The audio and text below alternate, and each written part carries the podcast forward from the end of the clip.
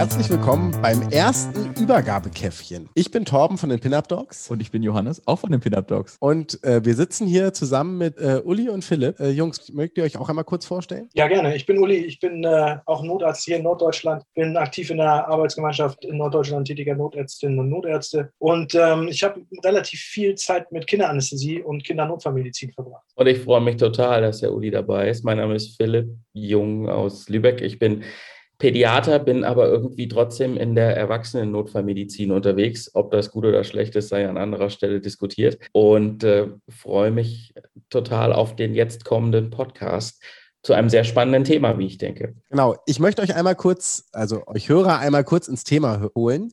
Wir befinden uns auf einer x-beliebigen Rettungswache in Norddeutschland und weite Landschaften, blühende Rapsfelder. Regen. Johannes und ich kommen gerade zum Dienst und äh, Philipp und Uli sind schon da. Und wir trinken das, wie der Name schon sagt, Übergabekäffchen. Aber ich möchte das NEF fahren heute. und unterhalten uns dabei über die letzten Einsätze. Genau. Und Jungs, habt ihr in der letzten Schicht was Spannendes erlebt oder war das so das übliche 0815-Ding? Habt das Ding einfach durchgezogen? Na, wir hatten schon so ein spannendes Ding, Uli. Ne? Also das ist auch für uns, glaube ich, keine Routine gewesen. Der, dieser zwei Jahre alte, der da gestern Abend beim Grillen da diesen Brandbeschleuniger in den Grill geschüttet hatte und dann in diese Stichflamme geraten war. Also der hatte schon einiges. Der hatte natürlich auf der einen Seite eine Verbrennung, schon auch relevanten Ausmaßes und ja, ja. vor allem hatte der auch ein ähm, hatten wir zumindest den Verdacht auf ein Inhalationstrauma. Ich habe sowas lange nicht gesehen. Ja, ich auch ganz lange nicht, weil die meisten Verbrühungen, Verbrennungen, die wir sehen, gehen ja ohne Inhalationstrauma einher. Aber ich glaube, da waren wir uns relativ einig, auch beide, dass man eben schon Narkose machen muss. Und das haben wir auch lange nicht gehabt, ehrlicherweise. Ich erinnere mich an Zahlen. Ich glaube, Narkose beim Kind irgendwie gibt es so Zahlen, sowas kommt alle drei bis fünf Jahre mal vor. Also das fanden wir schon ganz spannend. Warum, da haben wir ja Glück, dann sind wir jetzt ja diese Schicht auf jeden Fall schon mal safe. Das ähm, ist schon mal weg. Also jetzt beim Ernst, habe ich präklinisch noch nie machen müssen. Wie seid ihr denn da vorgegangen? Habt, konnt, konntet ihr dem normalen Zugang legen? Also als wir ankamen, hatte ja schon jemand mit kaltem Wasser dieses Kind bearbeitet. Und dieses kalte Wasser, glaube ich, war der Grund, warum die Venen komplett weg waren. Also ich habe keine Vene gesehen. Und selbst Philipp als echt erfahrener Kindermediziner hat mir zugestimmt, als ich gesagt habe, Philipp, ich glaube, wir können gleich den Bohrer rausholen. Genau. Aber vorher haben wir natürlich, und das machen wir regelmäßig, haben wir natürlich noch, ich sage ja mal, nicht invasive Schmerztherapie gemacht wir haben dem vorher was in die Nase gegeben, ne? wir haben Ketamin in die Nase gegeben und haben dann den, die, die, den Knochen rausgeholt. Okay, nimmst du da pures Ketamin oder nimmst du da Dormicum dazu? Also, ich nehme mal pures Ketamin. Dormicum brennt so in der Nase. Ich finde, das Kind hat genug Schmerzen. Gleich das Ketamin rein, hochdosiert. Ich nehme ja auch gern drei Milligramm pro Kilo. Ich weiß nicht, wie ihr das macht, aber hochdosiert ist einfach. Und dann einmal vorher Nase putzen vielleicht, damit es auch nicht gleich wieder rauskommt. Das hat gut funktioniert, ich fand. Oder was sagst du, Philipp? Dass äh, die Knochenhaare, das hat er eigentlich nicht so richtig mehr. Wie lange muss, muss ich mir das vorstellen, bis das wirkt, also bis das Kind merkbar ruhiger wird? Ist so ein Zeitraum? Meinst du jetzt die Knochennadel oder meinst du das nasale Ketamin? Nasal. Also ich ähm, denke mal so, es sind so zwei bis drei bis fünf Minuten maximal eigentlich. Das ist so der Wirkeintritt. Aber das ist ja bei Nasal, korrigiere mich, Uli, aber das ist ja bei Nasal eigentlich fast bei allen Sachen so, ne? Außer der Schmerz vom Midazolam, der kommt sofort. Insofern kann ich das nur unterstreichen, was Uli gesagt hat.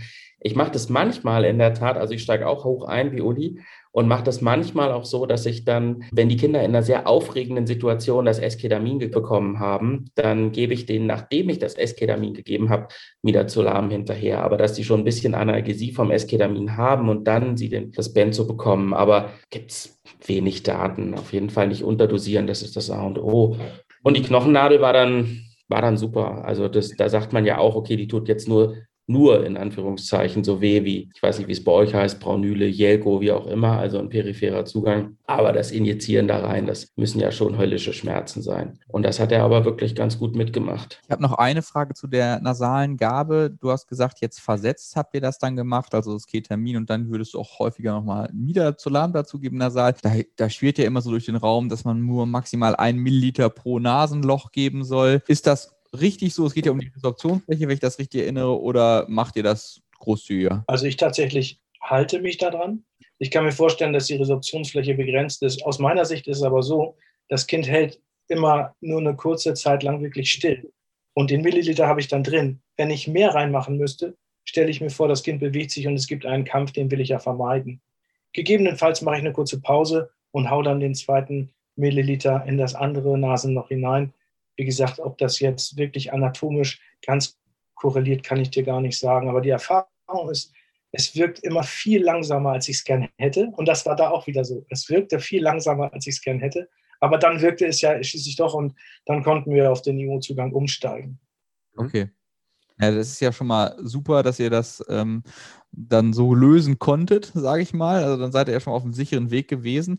Ähm, es ist ja auch so ein bisschen, äh, ich habe das jetzt letztens auf dem Traumakurs gelernt, IM-Ketamin soll ja auch super sein. Macht ihr das bei Verbrennung auch oder bei Kindern oder lasst ihr das lieber? Also ich kenne IM-Ketamin noch äh, von früheren Kindernarkosen, als wir noch nicht äh, intranasal äh, prämediziert oder auch mediziert haben. Das hat auch gut funktioniert, hat aber auch eine Weile gedauert und ich versuche IM zu vermeiden, weil ich immer das Gefühl habe, ich könnte eine Infektion oder sonst irgendwas damit triggern. Deswegen wäre das für mich die letzte Möglichkeit, wenn es gar nicht anders funktioniert. Okay. Ich glaube, es ist wichtig, auf dem Schirm zu haben, dass wenn man über alternative Applikationsarten spricht, wie zum Beispiel die nasale Gabe von Analgetika, da muss man ja schon sagen, das ist ein Meilenstein, gerade in der Kinderversorgung. Ja.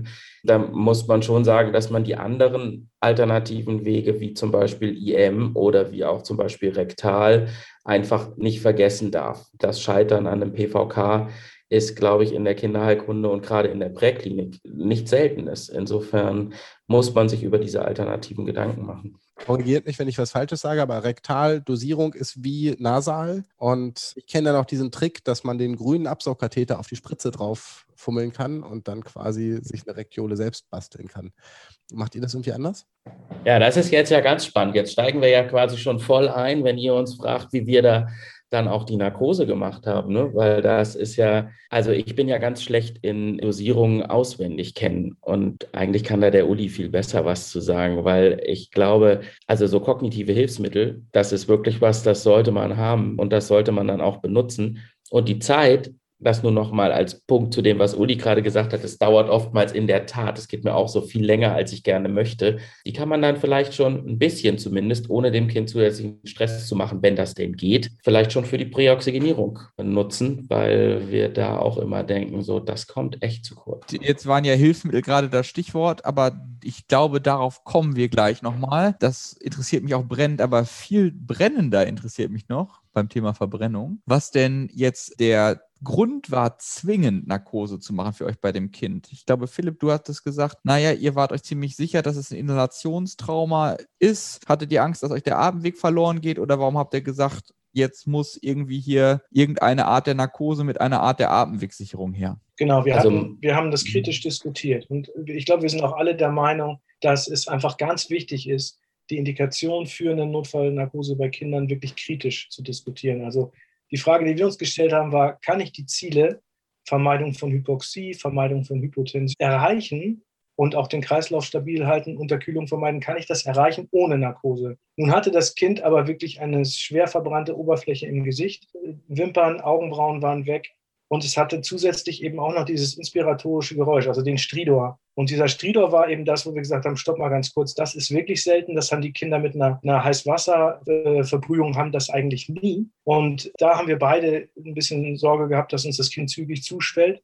Wir hatten auch den Eindruck, es wird mehr. Und es fing dann auch so an, so ein bisschen den Speicher nicht mehr richtig zu schlucken. Gut, jetzt kannst du sagen, unter Ketamin wird es auch schwieriger. Aber es war schon vorher so, dass wir beide ein schlechtes Gefühl hatten und dann gesagt haben, komm, wir machen lieber jetzt Nägel mit Köpfen. Wir haben hier heute ein gutes Team, wir haben eine gute Expertise. Wir haben aber auch keine Klinik oder Versorgungsstruktur in der Nähe, die wir zügig erreichen könnten. Und wir haben da gesagt, sicher für das Kind ist, wenn wir das jetzt hier machen. Aber es ist für uns auch eine Ausnahme, sage ich dir ganz ehrlich. Wenn ich die Möglichkeit habe, meine Ziele ohne Narkose zu erreichen, bin ich happy und mache es auch dann ohne. Und du hattest ja beim Einstellen, Uli, auch schon den Eindruck, dass äh, beim Laryngoskopieren, dass die Zunge so ein bisschen, vielleicht sogar schon so ein bisschen angefangen hat zu schwellen. Ne?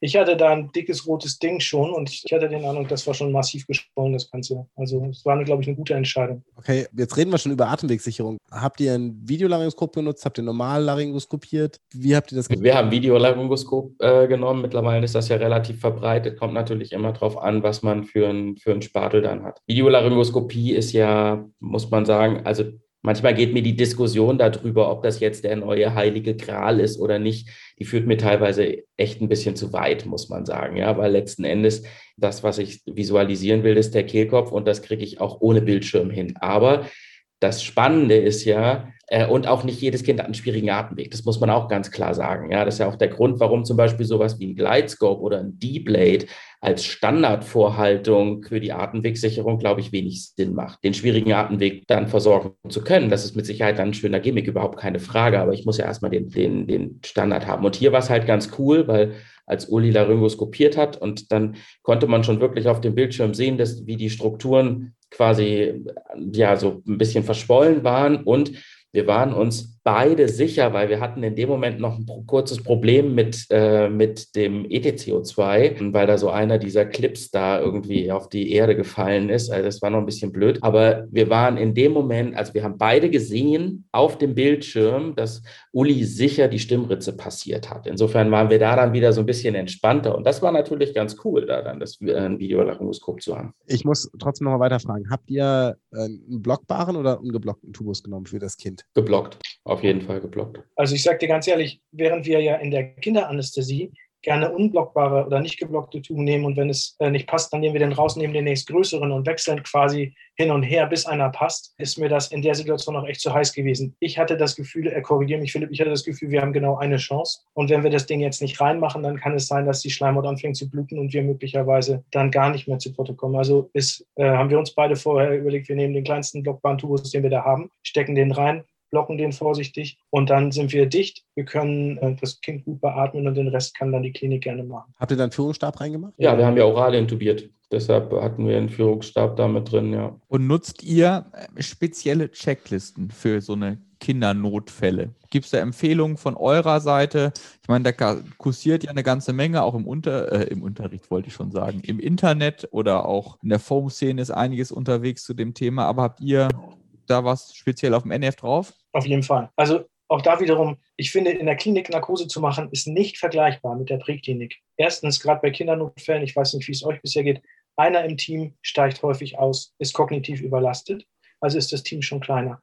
Und dann ist es eben, obwohl alle Leute das Gefühl haben, sie haben es schon tausendmal gemacht, ist die Situation präklinisch immer anders. Wann ist mir in der Klinik das letzte Mal das CO2 ausgestiegen bei so einer Narkose? Ich teste das vorher. Ich, wir versuchen ja alles, um vorher Sicherheit zu schaffen. Und trotzdem auf einmal, zack, geht dieser Fuck-Adapter ab und du stehst am Ende ohne CO2 einen kurzen Moment da. Klar, wir haben es dann geregelt. Also aus meiner Sicht kann man gar nicht vorsichtig genug sein, weil es ist einfach eine andere Situation als in der Klinik. Und ich, ich habe super Erfahrung mit der Checkliste gemacht. Du weißt, wir haben ja Philipp äh, und ich und noch viele andere, wir haben vor ein paar Jahren auch an einer Checkliste mitgearbeitet, weil wir einfach festgestellt haben, uns selber als jemand, der wirklich viel Erfahrung hat, hilft das immer noch total weiter.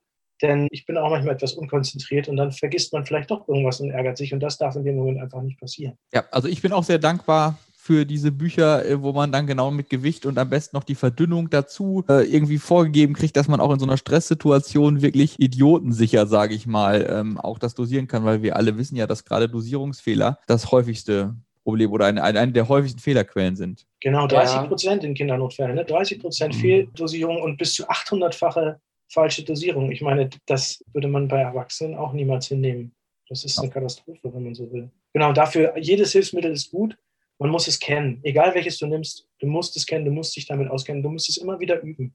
Sonst mhm. verlernt man das genauso wie wenn man im Auto versucht, die Uhr von Winterzeit auf Sommerzeit umzustellen. Genau, das ist der Punkt. Ne? Und Johannes hatte gerade gesagt, im Stress. Ne? Wenn man was im Stress beherrschen will, dann muss man es in der Ruhe trainiert haben. Das heißt, die meisten Leute stecken sich leider irgend so ein Ding, was auch immer, in die Tasche, diese kognitiven Hilfen, die total super sind.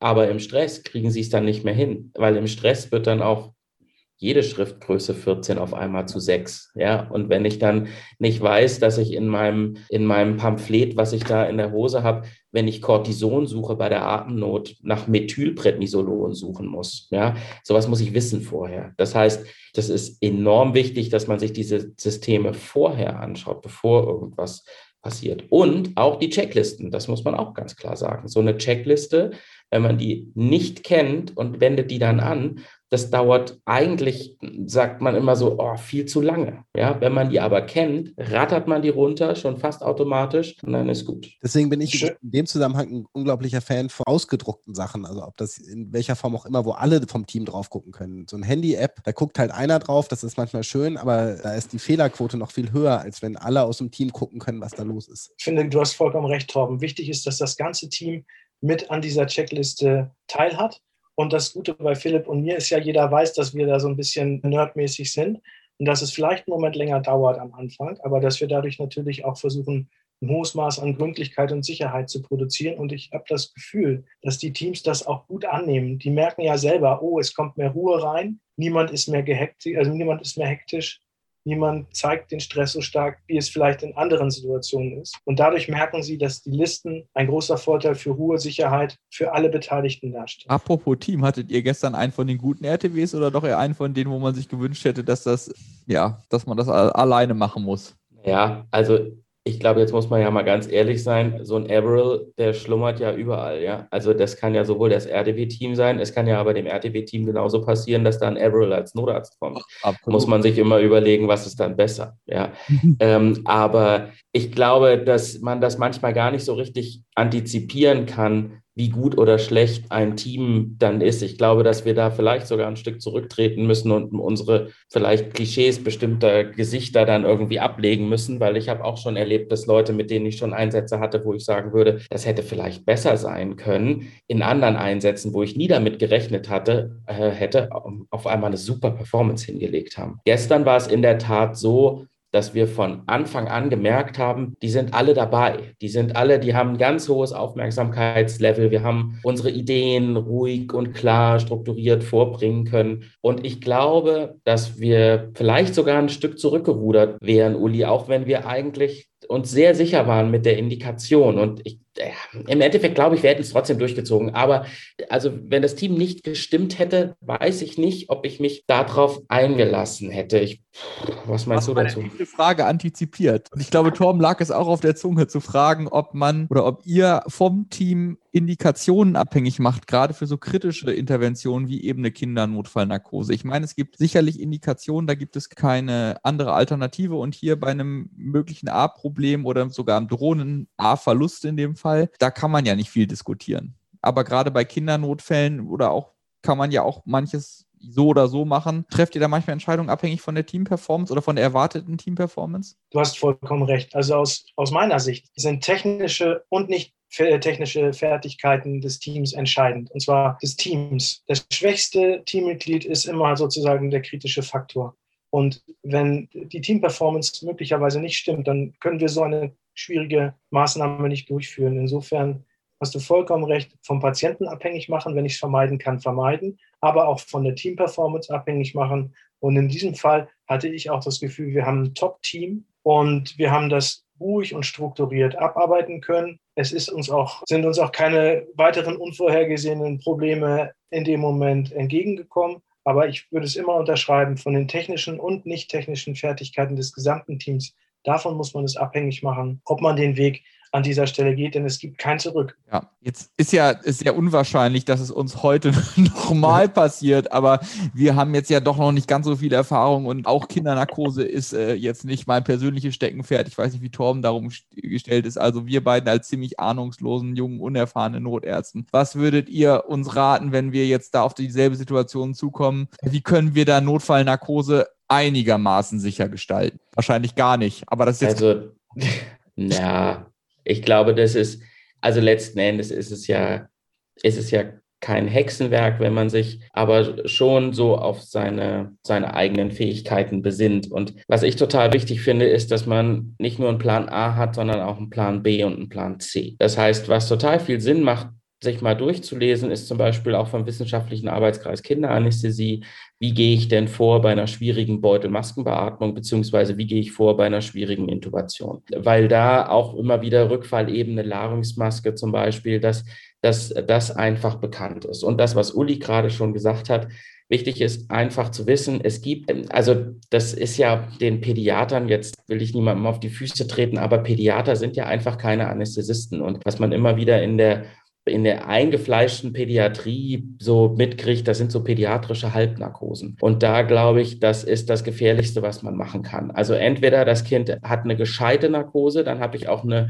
wahrscheinlich eine, sehr viel höhere Wahrscheinlichkeit, dass mein Tubus im ersten Anlauf sitzt. Ähm, aber dieses Kind da noch so halb atmend, halb wehrig, ohne richtige Mundöffnung, ähm, äh, wahrscheinlich dann auch noch zum Erbrechen zu zwingen, wenn man es laryngoskopiert, das macht keinen Sinn. Und wenn dieser Weg aber der Narkose einmal angefangen wurde, dann muss man ihn weitergehen. Und dann gibt es quasi nur den Weg nach vorne. Ein Aufwachen lassen unter Spontanatmung gibt es bei Kindern nicht. Ja, dann muss da letzten Endes mindestens, sagen wir mal, irgendwie eine Beutelmaskenbeatmung gemacht werden, anhaltend und ähm, aber am besten dann sowas wie eine Larynxmaske rein. Das heißt, das würde ich euch mit auf den Weg geben wollen. Vor allem beschäftigt euch nicht nur mit dem Plan A, ich will einen Tubus durch die Stimmritze haben, das ist ja der beim Anästhesist, der denkt ja manchmal auch, es ginge kein anderer Weg für Luft in die Lunge, außer durch einen dünnen Plastikschlauch, der in der Luftröhre liegt. Aber da gibt es ja noch viel rechts und links. Beschäftigt euch mit dem Plan B und dem Plan C. Und Uli hat aber bestimmt auch noch einen guten Tipp. Also das wäre so für mich das Wichtigste. So, ne? was, was passiert, wenn? Antizipiere dein Problem. Mhm. Uli, sag erstmal du. Ich möchte dann aber gerne noch auch was. Ich habe noch eine Frage. Ja, was mir nochmal ganz wichtig ist, ich habe jetzt in 30 Jahren Rettungsdienst bei Verbrennungsopfern im Kindesalter habe ich jetzt das erste Mal präklinisch intubiert. Und nur deswegen, weil ich einen hochgradigen Stridor hatte. Die ganzen verbrühten Kinder, und das ist mir nochmal wichtig, die habe ich ohne Sorge und ohne Intubation ins Krankenhaus gebracht, weil die, der Atemweg war nicht gefährdet. In 99 Prozent der Fälle ist der Atemweg nicht gefährdet. Und wenn er nicht gefährdet ist, dann brauche ich auch keine Intubationsrisiken einzugehen. Ich vermeide Risiken ganz aktiv. Das ist das eine. Also wenn wir, wenn wir wirklich irgendwie eine Chance gesehen hätten, das Risiko, Risiko zu vermeiden, dann hätten wir das Risiko gemieden. Und das zweite, was uns, glaube ich, auch nochmal sehr gut getan hat, ist, wir haben wirklich ganz klar gebrieft, jede einzelne Dosierung jedes einzelnen Medikamentes. Und wir haben dabei das Vier-Augen-Prinzip ganz aktiv angewendet und wir haben uns ganz viel Zeit genommen, das nochmal, was Philipp auch gerade schon sagte, wirklich im Team zu briefen um dann eben alle wirklich auch an der gleichen Stelle in diesem Film zu sein. Das sind die Sachen, die, finde ich, sehr gut geklappt haben und die aus meiner Sicht eben auch dann dazu geführt haben, dass wir eine tiefe Narkose hatten. Wir hatten super Relaxanz drin und das Kind war einfach total entspannt. Und das hat dann, glaube ich, den Erfolg auch ausgemacht. Hm. Wenn ich jetzt keine Ahnung äh, habe, ich, ähm, ich, bin jetzt aber nicht so viel mit den Narkosemedikamenten. Äh, welche Narkosemedikamente würdet ihr empfehlen? So aus der Hüfte geschossen? Also aus der Hüfte geschossen. Ähm, ich weiß, da blutet dem Anästhesisten mit den verschiedenen Säulen der Narkose innerlich das Herz. Aber was wirklich gut funktioniert, ist Eskedamin in einer gescheiten IV-Dosierung, das heißt so drei bis vier Milligramm pro Kilo, Blutdruck stabil, wunderbar, und äh, ein Milligramm pro Kilo an Rocuronium obendrauf, welches Relaxanz wie auch immer, ist ja immer eine große Diskussion. Und das ist jetzt nur so mein persönlicher Favorit, Esketamin mit Rocuronium. Damit kriege ich ganz gute Verhältnisse, sehr blutdruckstabil hin. Ähm, du Philipp, vielleicht gut. arbeiten wir schon zu lange zusammen. Ich bin da ganz bei dir. Dann ist sozusagen, packe ich noch einen oben drauf und sage, anschließend muss unbedingt ein Perfusor kommen, weil diese Narkose will auch aufrechterhalten werden. Wie oft kommen relaxierte Patienten ohne gescheite Narkose ins Krankenhaus? Und das braucht dann einfach einen Perfusor. Da kommen dann noch zweieinhalb Milligramm pro Kilogramm pro Stunde Esketamin in das Kind kontinuierlich. Und dann hast du ein rundes Paket, das ist kein Problem. Schnell machen, kein Problem, fertig. Also das ist richtig schön. Aber man muss auch wieder sagen, also nicht nur, dass die Säulen dem Anästhesisten fehlen, man denkt ja auch, also ohne Propofol wird ja heute gar keine Narkose mehr gemacht. Deshalb freue ich mich total, Uli, dass du da auch der Meinung bist, dass man gerade bei den blutdruckinstabilen Patienten, ist ja ganz klar, aber, aber sonst auch, es geht auch, geht auch die Aufrechterhaltung wunderbar mit, mit Esketamin. Hast du recht. Das ist tatsächlich nochmal ein spannender Punkt, auch die Aufrechterhaltung eben mit Esketamin. Ansonsten sind Torben und ich auch große Ketanest-Freunde, wie alle wissen, die unsere Podcasts regelmäßig hören. Ihr habt dann also Absaugung aufgebaut, habt einen IO-Zugang gehabt und dann habt ihr präoxygeniert. Wie lange präoxygeniert ihr überhaupt bei einem Kind? Also wir haben uns damals überlegt, dass sobald ich überlege, ob ich ein Kind intubieren soll oder nicht, fange ich mit der Präoxygenierung an. Dann bist du mindestens drei Minuten dabei und hast mindestens drei Minuten Vollpower High Flow, also 10 Liter und mehr. Ruhig maximaler Fluss, das stört ja nicht, hast du das Kind dann präoxygeniert. Also wir haben es vom Gefühl her, würde ich auch sagen, gute drei Minuten, vielleicht auch vier präoxygeniert und das hat gut geholfen. Dann habt ihr die Narkose gespritzt und dann eine klassische RSI gemacht oder wie geht ihr davor? Das hat mir auch sehr gut gefallen. Wir haben es wirklich ganz entspannt gemacht. Wir haben, man sagt ja immer bei Kindern keine Hektik, sondern sanfte Masken, Zwischenbeatmung mit reduziertem Druck, bis die Medikamente auch ankommen. Das dauert bestimmt 30 Sekunden. Das Schwierige ist ja, nicht die Nerven zu verlieren in der Zeit und die Maskenbeatmung sanft und ohne, ohne Atemwegsdruck aufrechtzuerhalten. Das hat super gut geklappt. Wir hatten zu dem Zeitpunkt auch noch das CO2, das war sehr schön. Das ist dann sozusagen erst kurz bevor der Tubus reingeht. Da ist es dann abgeflogen. Aber wir hatten eine gute Maskenbeatmung, das war alles total safe und easy. Super spannend. Also bei einer Kinder-RSI ist Maskenbeatmung durchaus erlaubt. Pflicht. Kommt auch bei den Erwachsenen Pflicht. so langsam. Ja, genau, es ist Pflicht. Also das muss man, genau wie Uli sagt, es ist bei den Kindern Pflicht. Spannenderweise wird es jetzt ja aber auch angefangen, bei den Erwachsenen zu diskutieren, ob das nicht eine sichere Art und Weise ist, ähm, Hypoxie zu vermeiden. Ich sage euch ganz ehrlich, ich habe in der Kinderanästhesie mehrere Kinder gehabt, die wir als Notfall im Krankenhaus bekommen haben, wo wir für einen schwierigen Atemweg vermutet haben. Und bei der nächsten OP, nächste Narkose, stellte sich heraus, der Atemweg war gar nicht schwierig. Das bedeutet also, nur der Stress hat uns dazu verleitet, zu denken, dass das ein schwieriger Atemweg ist. Wir haben selbst ein Bein gestellt. Und wenn ich das mit einer Ruhe hinkriege, dann spare ich mir wahrscheinlich viel Stress und Ärger. Okay, dann habt ihr danach intubiert mit Videolaryngskop, da haben wir schon drüber gesprochen. Narkose Aufrechterhaltung dann mit Esketamin, haben wir auch drüber gesprochen. Was habt ihr nicht mit den Eltern zu der Zeit gemacht? Ja, da hatten wir ja, also wir hatten einen im Team, der hat sich dem Ganzen gleich angenommen. Also das war das hat sich irgendwie so gefunden. Wenn nicht, hätten wir einen bestimmen müssen, weil die Eltern, wir sind da, wir, wir schicken die Eltern nicht mehr raus. Wir sagen, die Eltern dürfen gerne drin bleiben. Wenn die Eltern selber rausgehen wollen, dann natürlich okay. Aber ansonsten ähm, dürfen die Eltern gerne drin bleiben, aber sie müssen halt gut geführt werden, weil man muss ganz klar sagen, wenn da jemand mit so einer beleuchteten Türklinke im Hals meines Kindes rumfuchtelt, dann ist das jetzt nichts, wo ich irgendwie als Elternteil entspannt bleibe. Wenn ich dann da aber den kleinsten Rettungshelfer hinstelle, der dann die Eltern auf einmal betreuen soll, dann passt das auch nicht zueinander, weil der hat, strahlt einfach auch nicht die Ruhe und Routine aus, die Eltern in dem Moment ähm, dann halt brauchen. Und, aber das hat sich bei uns wirklich super gefunden und die Eltern waren, waren dabei, aber waren so ein bisschen abseits und die Mutter ist erst immer so in die Szenerie gekommen und hat irgendwie immer wieder, was, was passiert denn da und so. Und dann haben wir gesagt, also passen Sie auf, Ihr Kind ist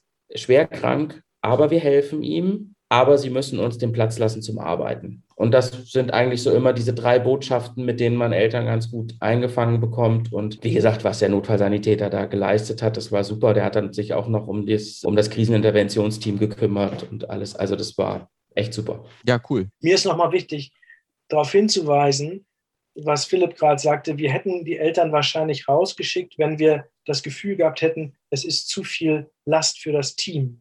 Das Team war gut entspannt in der Situation und konnte diese Eltern gut tragen. Aber wir haben die Vorstellung auch, wenn das Team zu viel Stress bekommt, dann müssen wir die Eltern vielleicht rausschicken. Aber wenn das Team es toleriert, ist es für alle Seiten natürlich viel, viel besser, wenn, wenn die Eltern dabei bleiben können. Okay, das ist auch was, was man, glaube ich, sich immer wieder vergegenwärtigen muss. Ne? Das, ähm, da gibt es ja auch mittlerweile sehr gute Daten zu, dass man die Eltern auch bei Reanimationssituationen und so eigentlich dabei lassen soll und aber eben auch sich immer vergewissern soll, nicht in, in, in die Hektik zu verfallen. Zum einen, man braucht jetzt hier jeden Mann, ja, der vielleicht gar nichts bewegen kann, sondern dann stellt man halt einen erfahrenen Notfallsanitäter ab, der sich dann darum primär kümmert. Und das ist sicherlich eine sehr anspruchsvolle Tätigkeit, das muss man ganz klar sagen. Und mindestens genauso wichtig für das Ganze wie die Skills am Kind. Ja, das war wirklich mal ein spannendes Gespräch. Ich möchte die Punchlines, die Kernmessages des, des Ganzen nochmal versuchen zusammenzufassen. Also als erstes habe ich mitgenommen, Analgesie beim Kind geht auch ohne Zugang. Dann kenne und nutze deine Merkhilfen und deine Checklisten. Genau, nutze Checklist. Dann Zwischenbeatmung sind ein Muss bei Kindern. Und wenn du den Tubus nimmst, nimm den kleinstmöglichen, aber mit Kaff und Führungsstab. Und Führungsstab, genau. Ja, und die Eltern sollten betreut mit dabei sein, wenn das irgendwie möglich ist. Haben wir irgendwas Wichtiges vergessen, Tom? Ich bin mir nicht ganz sicher. Also wir, wir haben ja gut zugehört, aber also ich bin mir noch nicht sicher, also eine Sache hätte ich ja noch. gut hinbekommen zusammen. Also eine Sache hätte ich ja noch, die mir irgendwie schon wichtig ist. Anderthalb Sachen. Das eine, den kleinsten Tubus zu nehmen. Also wenn ihr jetzt beim Zwölfjährigen einen dreieinhalber kaffbaren Tubus reinsetzt, dann ist auch der Pädiater nicht mehr glücklich. Also es sollte schon eher dann halt eine Nummer kleiner sein als den kleinsten. Okay. Ähm, das andere ist die Indikation für die Intubation. Ich glaube, das ist nochmal wichtig. Es gibt bei Kindern so gut wie eigentlich keine wirklich absolute Indikation, da intubieren zu müssen. Ähm, das ist abhängig vom Team, es ist abhängig von der Expertise, es ist abhängig von der eigenen Expertise und der Teamexpertise, es ist abhängig von meinen Transportzeiten. Also da gibt es viele Sachen zu bedenken. Das wäre mir nur nochmal wichtig, weil mit der Indikation steht und fällt alles. Also sorgfältig abwägen, ob man es wirklich tun muss und ob man es kann. Das fasst genau. sehr gut zusammen. Ganz genau, sehr schön. Aber und eine solide Beutelmaskenbeatmung ist im Zweifel besser als gar keine Ventilation. Eine solide Beutelmaskenbeatmung ist das Kernstück. Ja, oder so. Jungs, das war ein langes Übergabekäffchen. Ähm, ich glaube, die Kanne ist leer. Und wir haben bald wieder Feierabend.